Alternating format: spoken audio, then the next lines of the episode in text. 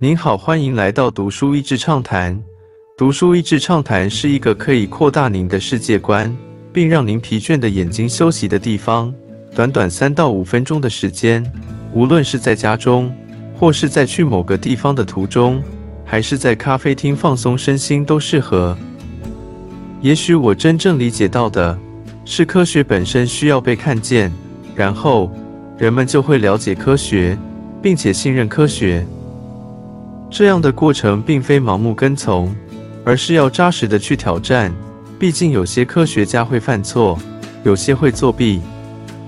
这样的参与及了解，有助于制定更好的政策、更理性完善的决策过程，以及更有希望的未来。凯撒琳·格林 A.Z. 疫苗研发科学家之一，本书作者之一。二零二零年三月份，世界卫生组织定调新冠肺炎病毒疫情进入全球大流行。事隔两年后的今天，回首这段全球一起震撼教育的过程，从牛津大学两位 A.Z. 疫苗科学家的笔下，看见全球一起面对病毒的挑战。以及各式假新闻与阴谋论之下，全球各界更多的人还是选择众志成城完成一件史无前例的任务。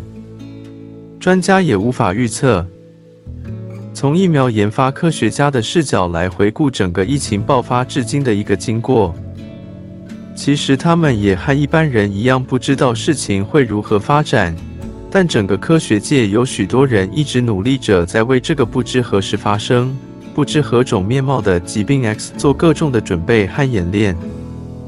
当新冠肺炎疫情真正爆发的时候，许多科学家心中的 OS 是：这就是我们一直预测会发生的疾病 X 吗？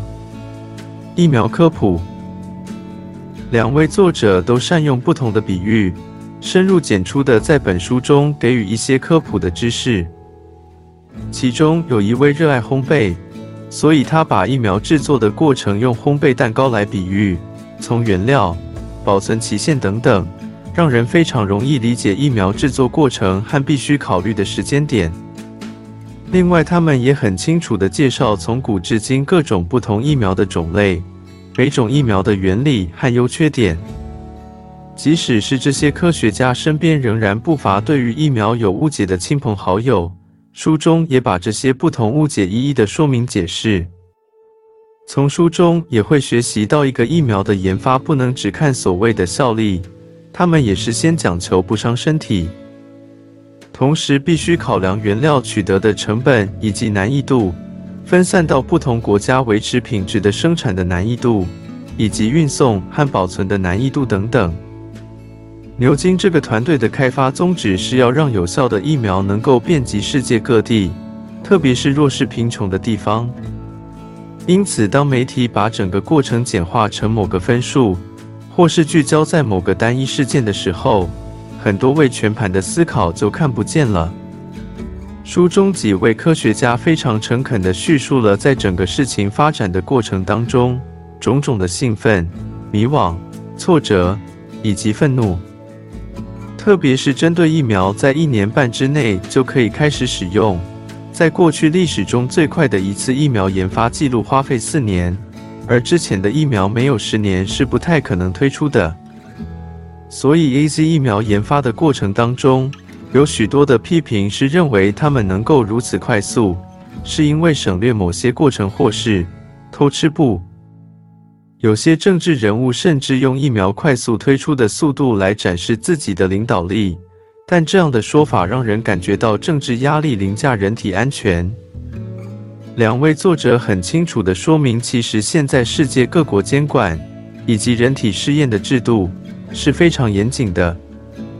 这次新冠肺癌疫苗可以如此快速的研发并且推出，一方面是归功于各国的科学家无私的彼此分享研究发现。让整体对这个病毒的学习快速往前。另外一个以往常常让疫苗研发花很长时间的，是因为经费不到位。但这次各界看见事态的严重性，因此各国政府、研究单位和民间企业合力投入，这样的合作在人类历史上也是史无前例的。疫苗研发的辛酸。两位作者以及身边的许多科学家，与世界大部分的人一样，当下完全不知道事情会如何发展。他们各自还经历了离婚、身体病痛，以及身边亲友染疫过世的各种打击。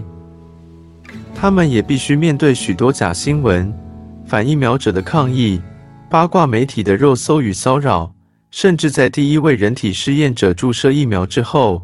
媒体传出他死亡的消息，真的不知道传这样消息的人是什么居心。他们必须抑制愤怒的心情，平静地澄清。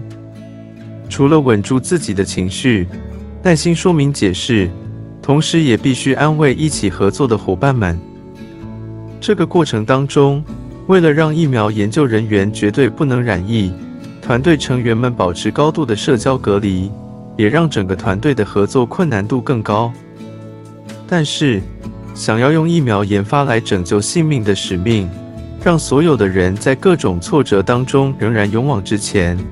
特别当他们看到许多愿意做各起人体试验者的无私，有些人是因为工作需要，有些人是希望能够尽一己之力，而更有些人是看到亲友过世，决定要加速疫苗的推出，避免更多的不幸。最后两位作者提到，即便现在新冠疫情逐渐的减缓，这样的疾病大流行都有可能再发生。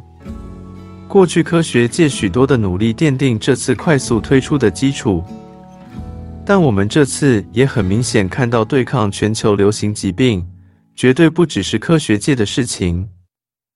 如何更好的跟企业界、政治界、媒体界。以及一般大众来沟通，并且建立信任，才能够在下一次得到更好的结果。他们出这一本书，就是希望能够让更多人明白科学家所见的。